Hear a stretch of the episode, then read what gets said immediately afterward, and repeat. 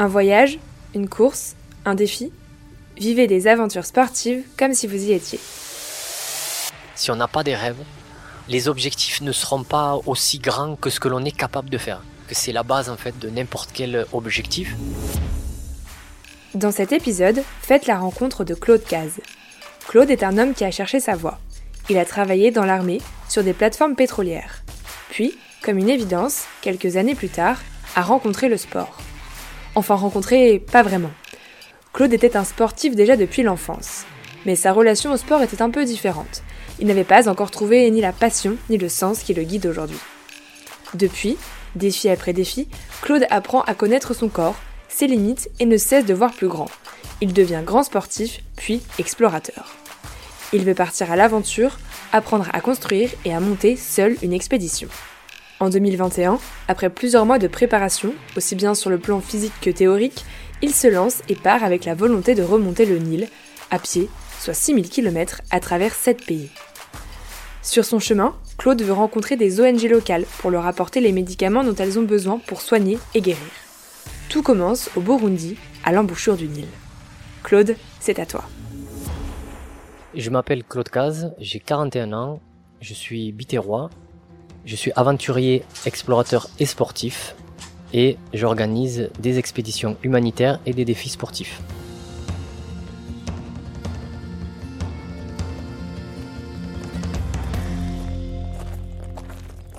Comment je me suis préparé?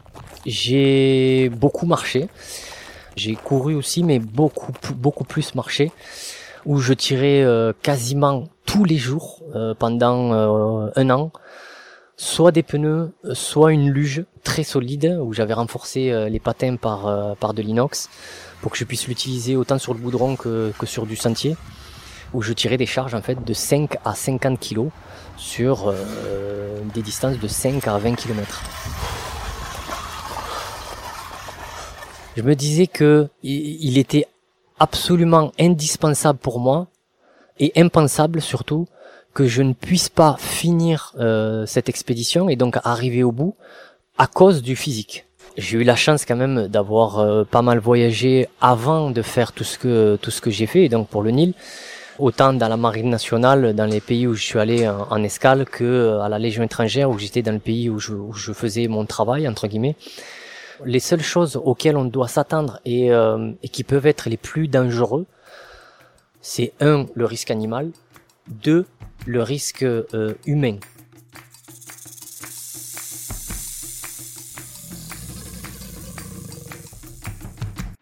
J'étais un peu mitigé entre euh, l'excitation de, de l'aventure et le stress. Alors ça, c'était toujours uniquement euh, du moment où je suis monté dans l'avion en France pour arriver jusqu'à jusqu'au Burundi, qui est qui est le pays où il y a la source du Nil. Euh, pourquoi? Parce que ben, on peut rencontrer euh, de par les, les, douanes ou ce genre de choses des restrictions ou des ou des interdictions. J'étais plus stressé pour ça que par euh, l'expédition en elle-même. Ce qui me booste en fait, euh, c'est comme tout ce que je fais en général, c'est que je fais tout à 100% et euh, je, je sais pas faire les choses à moitié. Et heureusement d'un côté que je suis que je suis dans cet état d'esprit parce que ça m'a quand même sauvé la vie plus d'une fois. J'allais employer le mot conquérant, mais conquérant, je pense que c'est pas le mot parce que j'étais pas là-bas pour pour conquérir un pays ou quoi, j'étais plutôt là-bas pour, euh, faut pas l'oublier, pour amener des médicaments à des ONG locales qui n'en avaient pas euh, l'accès et, euh, et les aider aussi financièrement dans leurs propres actions.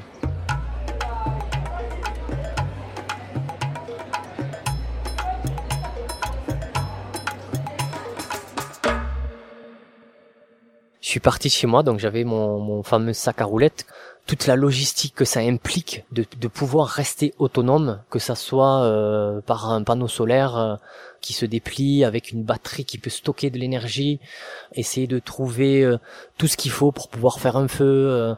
donc j'avais tout ce matériel qui était dedans et je suis parti chez moi. Un peu l'esprit triste d'un côté puisque je laissais mes enfants et, et, ma compagne, mais je l'avoue très envieux de, de l'aventure qui m'attendait. Et j'ai pris mon premier train où je me suis dirigé vers la gare de Béziers, puis je me suis euh, dirigé vers la gare de, de, Lyon sur Paris, mais très très excité. Plus le temps est passé, plus j'étais euh, excité, euh, pour pas dire beaucoup d'adrénaline. Puis ben, c'est le lendemain, je dois me réveiller très tôt. j'ai quasiment pas dormi de la nuit comme un enfant, je pense, qui va à la rentrée scolaire. Et là, j'arrive à l'aéroport, mon ami me dépose, on se dit au revoir. Je suis pas triste et lui non plus justement parce que parce qu'on se connaît très bien et qui sait que euh, je suis capable de faire des choses et c'est vrai que le réconfort d'avoir un ami qui vous accompagne jusqu'à ce moment-là c'est c'est quand même euh, très agréable ça pousse entre guillemets à, à se dire que euh, c'est beau ce qu'on fait, c'est porteur de beaux messages, mais ça donne toujours envie de continuer et de, et de faire ce que je fais. Et puis, ben, je prends l'avion et, et arrivé. Alors, il y a eu une escale, bien évidemment, entre entre Burundi et Paris. Euh, qui était à Nairobi et une autre escale après sur le, le Rwanda. Après j'arrive à l'aéroport du Burundi. C'était euh, à Bujumbura exactement. Et euh, arrivé donc à l'aéroport, j'ai mon contact. Mon contact me dit qu'on a un petit problème sur pour le visa. Euh, qui normalement devrait être pris comme dans beaucoup de pays en Afrique sur place. On pouvait le prendre à l'aéroport, sauf que euh, apparemment là on me dit que euh, il y a une erreur, que j'aurais dû le prendre en France et que je dois retourner en France. Et à ce moment-là, pour moi, il était impensable que je retourne en France. À ce moment-là, mon contact a fait des pieds et des mains et au bout de quatre heures de, de, de, combat entre guillemets, il a eu un ministre qui, qui lui a dit non non, il n'y a pas de souci, ton ami euh, français euh, vient d'un autre pays, on doit l'accueillir comme il se doit et on va le laisser passer, voilà. Alors, bonjour à tous les amis. C'est mon, premier jour. Je, suis, à Bujumbura et je suis un peu ému parce que là je pars justement à Kazumu.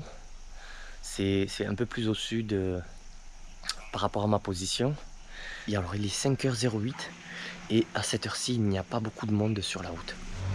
Je vous dis à tout à l'heure pour euh, cette marche. Allez, c'est parti, il y a déjà quelqu'un qui part derrière moi.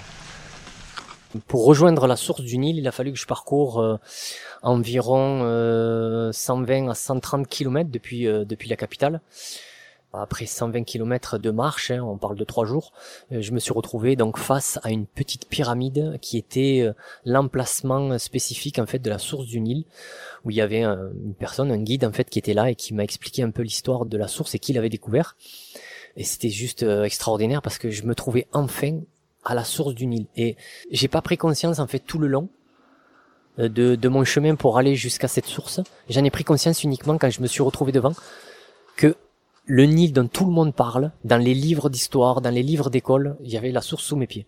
C'était quelque chose qui me donnait des ailes, qui me donnait encore plus envie de, continuer cette expédition. Ça y est les amis, enfin, on est arrivé.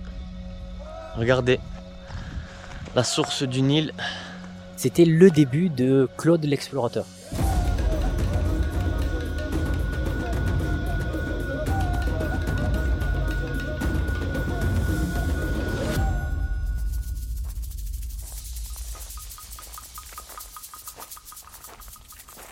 Il y a déjà 7-10 jours de marche qui ont déjà été effectués.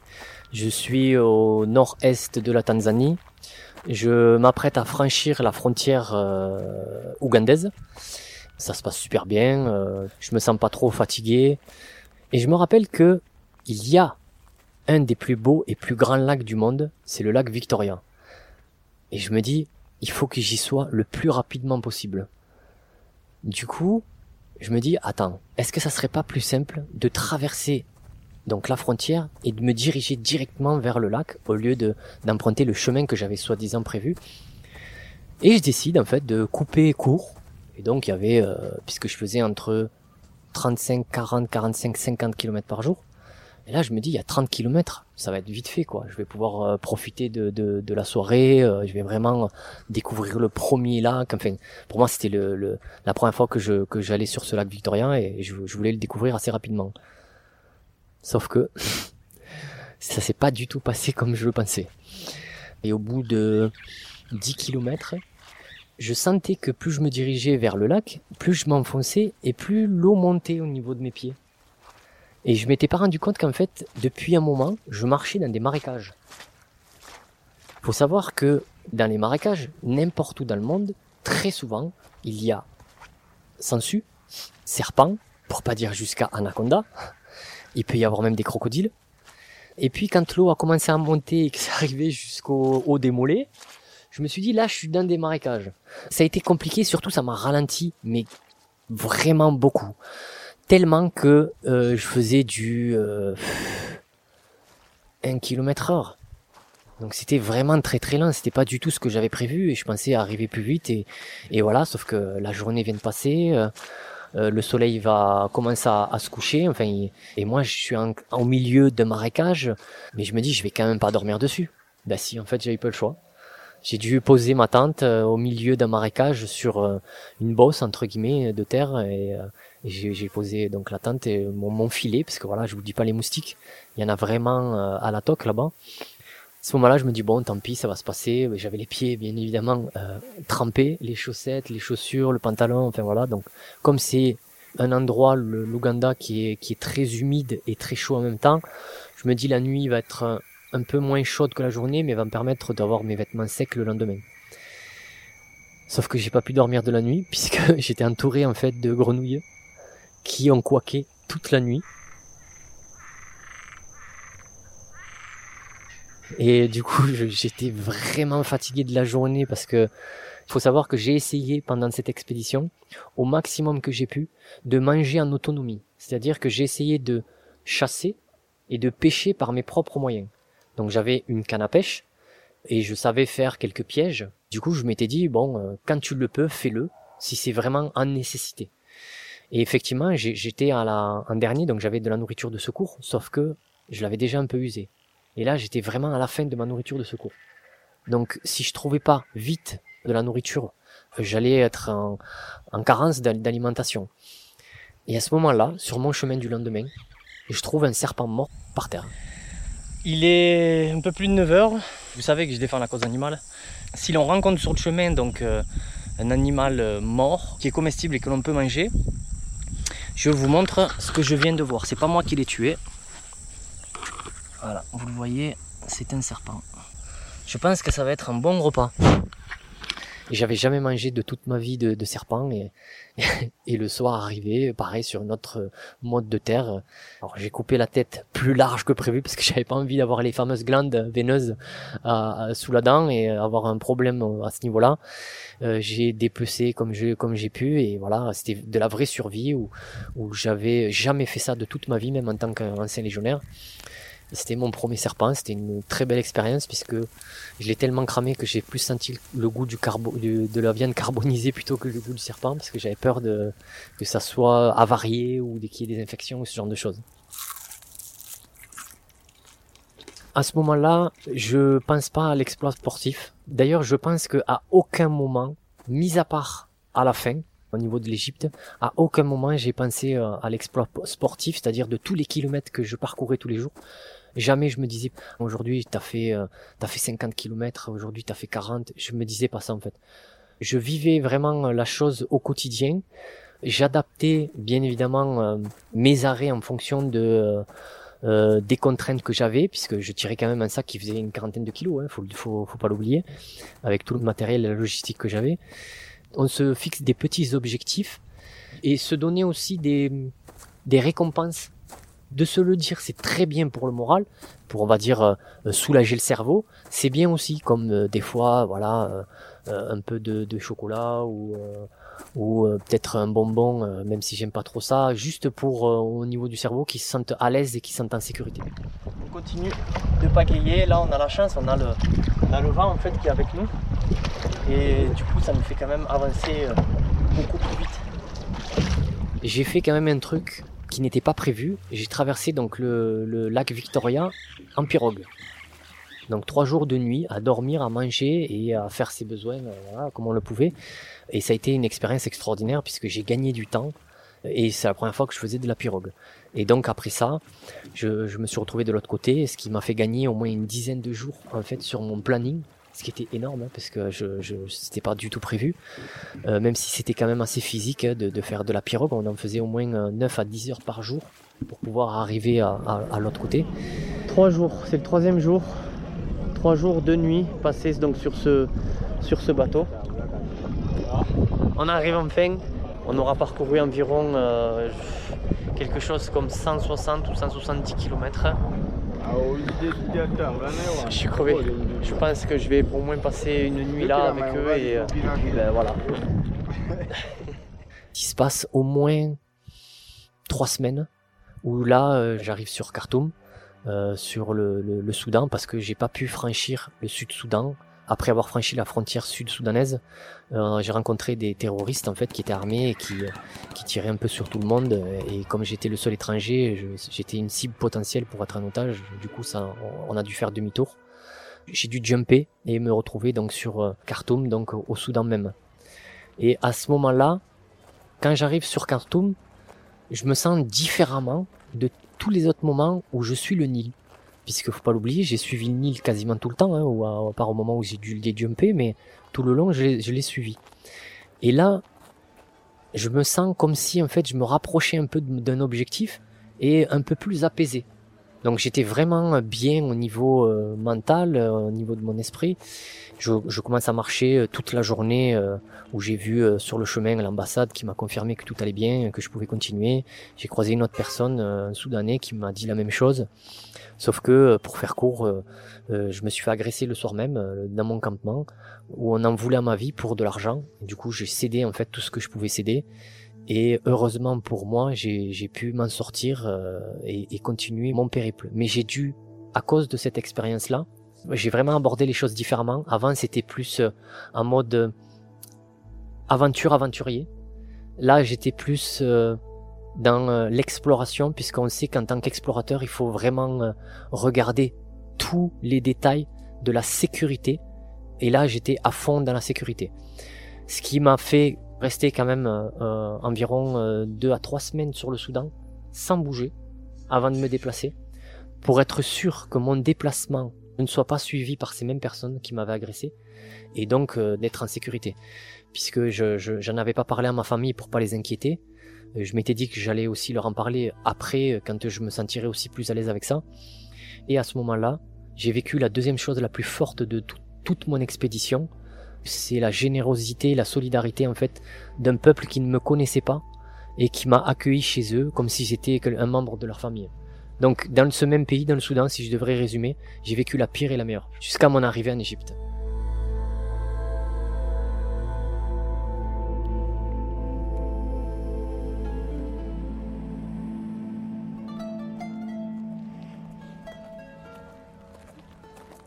Donc je franchis euh, la frontière euh, soudanaise et égyptienne où ça se passe très bien. Euh, j'ai un général qui garde la frontière et où je lui montre tout mon matériel, qui comprend ce que je suis en train de faire, qui me dit il n'y a pas de souci. si vous avez un problème, je vous laisse mes coordonnées. Du coup j'étais quand même assez serein parce que le général c'est quand même pas n'importe qui. Et je franchis la frontière, je, je suis sur Assouan, qui est tout au sud de l'Égypte.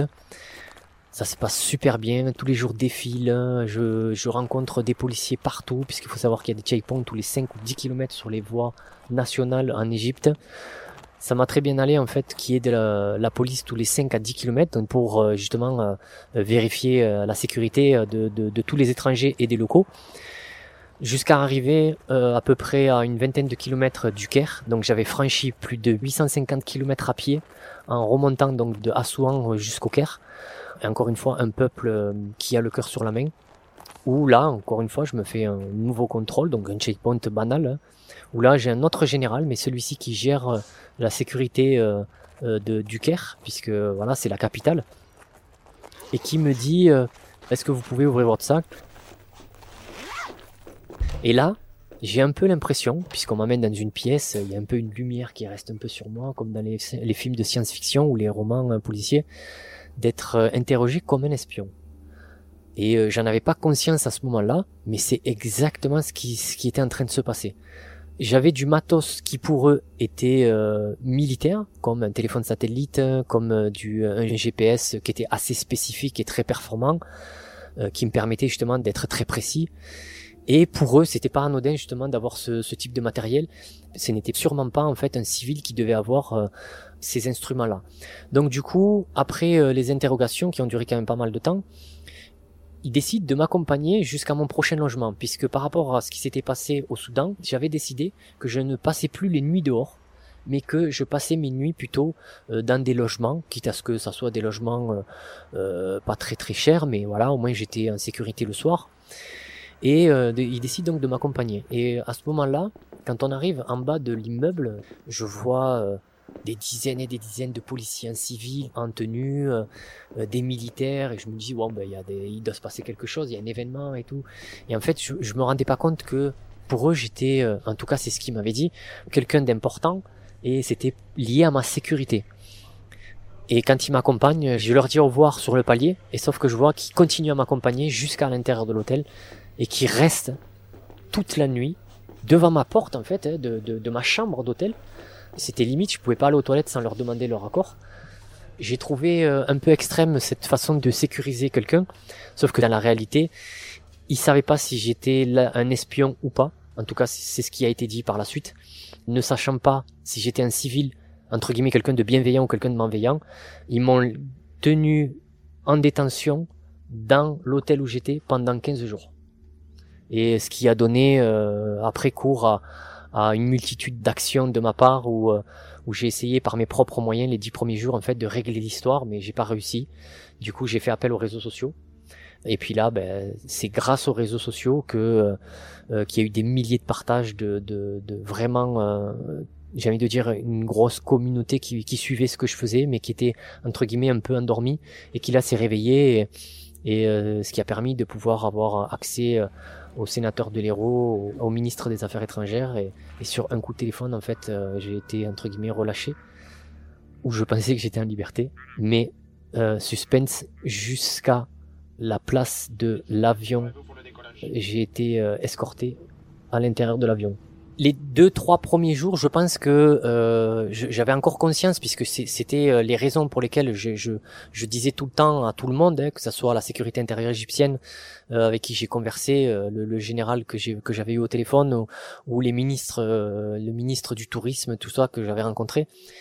je leur disais toujours la même chose. Je suis là pour cette raison-là. Euh, et je fais ça depuis tout le temps. Donc je leur ai montré toutes les preuves inimaginables que j'avais sur moi et sur les GPS. Heureusement qu'il y avait des traceurs, c'était super important. Mais passer ce délai-là, quand euh, on est au bout de soi-même et qu'on on se dit qu'on a donné toutes les informations que l'on peut donner, puisque c'était juste une, une vérité, une réalité, euh, à ce moment-là, je ne pense plus à l'expédition, puisque pour moi, je l'avais aussi fini, hein, puisque j'avais déjà délivré les derniers médicaments je pense uniquement là à euh, Claude Caz et ce qui va pouvoir ressortir de là avec toutes les histoires qu'on a tous entendues, des gens qui sont restés retenus en otage pendant euh, des mois et des années? Est-ce que Claude Caz, qui a euh, une compagne et des enfants, va pouvoir les revoir? C'est vraiment le sentiment que, que j'ai eu à ce moment-là. Et je me suis dit, non, je, je, je vais tout faire pour.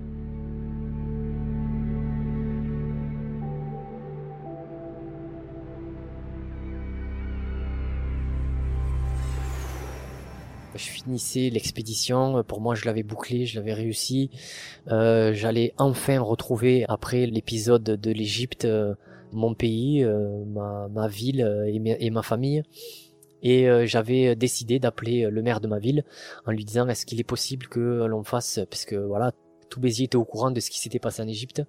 Et je lui avais demandé est-ce qu'on peut faire une surprise à, ma compagne à mes enfants. Et, il a tout de suite dit oui. Et en fait, il a préparé une, fête surprise où il avait invité ma compagne et mes enfants. Vous allez représenter votre compagnon et, euh, le temps qu'il rentre et puis tout ça. Et puis en fait, ça s'est super bien passé. Bien évidemment que l'émotion était au rendez-vous. Mais j'ai dû avoir quand même un temps d'adaptation et je pense que tous les explorateurs et tous les aventuriers le savent il y a toujours un vrai temps d'adaptation, surtout quand il s'est passé des choses très graves. Il y a vraiment une chose importante à savoir sur l'émotion, c'est que très souvent, comme ce qui peut arriver dans le quotidien, un accident, un décès, il y a le post, donc tout ce qui peut arriver après. J'avais pas pris conscience de ça et effectivement pendant euh, euh les dix jours qu'on suivi mon retour, je suis pas sorti chez moi j'avais pas forcément envie de voir du monde et j'avais vraiment envie de me retrouver un peu moi avec ma famille dans ce cocon là pour me ressentir entre guillemets euh, bien euh, et voilà. Passer ces dix jours là euh, voilà c'est la, la, la, chose est redevenue à la normale et j'ai repris mes entraînements et, et la suite des événements. Ça a été une expérience folle, intense, Bien évidemment que j'en retiens plus euh, la raison pour laquelle je suis parti et surtout pour moi le, le, défi a été relevé puisque j'étais parti pour distribuer des médicaments et ça a été le cas euh, pour les aider financièrement dans leurs actions à toutes ces ONG qui étaient dans le besoin. Après le défi personnel, certes, il me restait euh, à peine une centaine de kilomètres à faire pour finir entre guillemets et arriver à l'embouchure du Nil, mais voilà, j'étais quand même très satisfait de moi dans le fond. J'ai pas eu un seul moment dans toute l'expédition où je me suis dit il faut que tu arrêtes, c'est trop dangereux. Pourtant, euh, j'ai rencontré des, des, des animaux euh, à l'extrême dangereux. J'ai rencontré des gens malveillants. J'ai euh, été très seul pendant un long moment. La solitude fait partie des choses sur lesquelles on doit combattre en fait au quotidien. J'ai été même malade, aller jusqu'à l'hôpital. Hein. J'ai eu une infection alimentaire, mais j'ai jamais douté. Pour une seule et bonne raison, c'est que je savais pourquoi je le faisais en fait je savais que euh, ce que je faisais c'était plus grand que moi et plus important que, que moi donc euh, et que ça allait apporter vraiment quelque chose de positif à, à, certaines personnes qui en avaient vraiment besoin. Si je devais refaire euh, cette expédition, je la referais sur la même route, mais je la ferais différemment dans le sens où maintenant que j'ai un peu d'expérience, je mettrais plus de pourcentage en fait sur la sécurité, beaucoup plus de prévention aussi, euh, en termes de peut-être de formation, ce genre de choses, parce que c'est vrai que quand on a envie de partir à l'aventure, on se dit euh, je suis assez formé, même moi en tant qu'ancien légionnaire ou, ou en tant qu'ancien technicien sur plateforme où je partais seul euh, au milieu de, de, de la mer. Je, je, pensais être prêt à 100% et euh, je, je vais pas dire que c'était faux, mais il me manquait encore quand même certaines compétences. Aujourd'hui, je sais ce que c'est, je suis en train de, rectifier le tir et ce qui me permet de, de pouvoir avoir cette expérience et de refaire la même chose, mais avec beaucoup plus euh, d'assurance. Comme je dirais à mes enfants, en fait, si on n'a pas des rêves, les objectifs ne seront pas aussi grands que ce que l'on est capable de faire.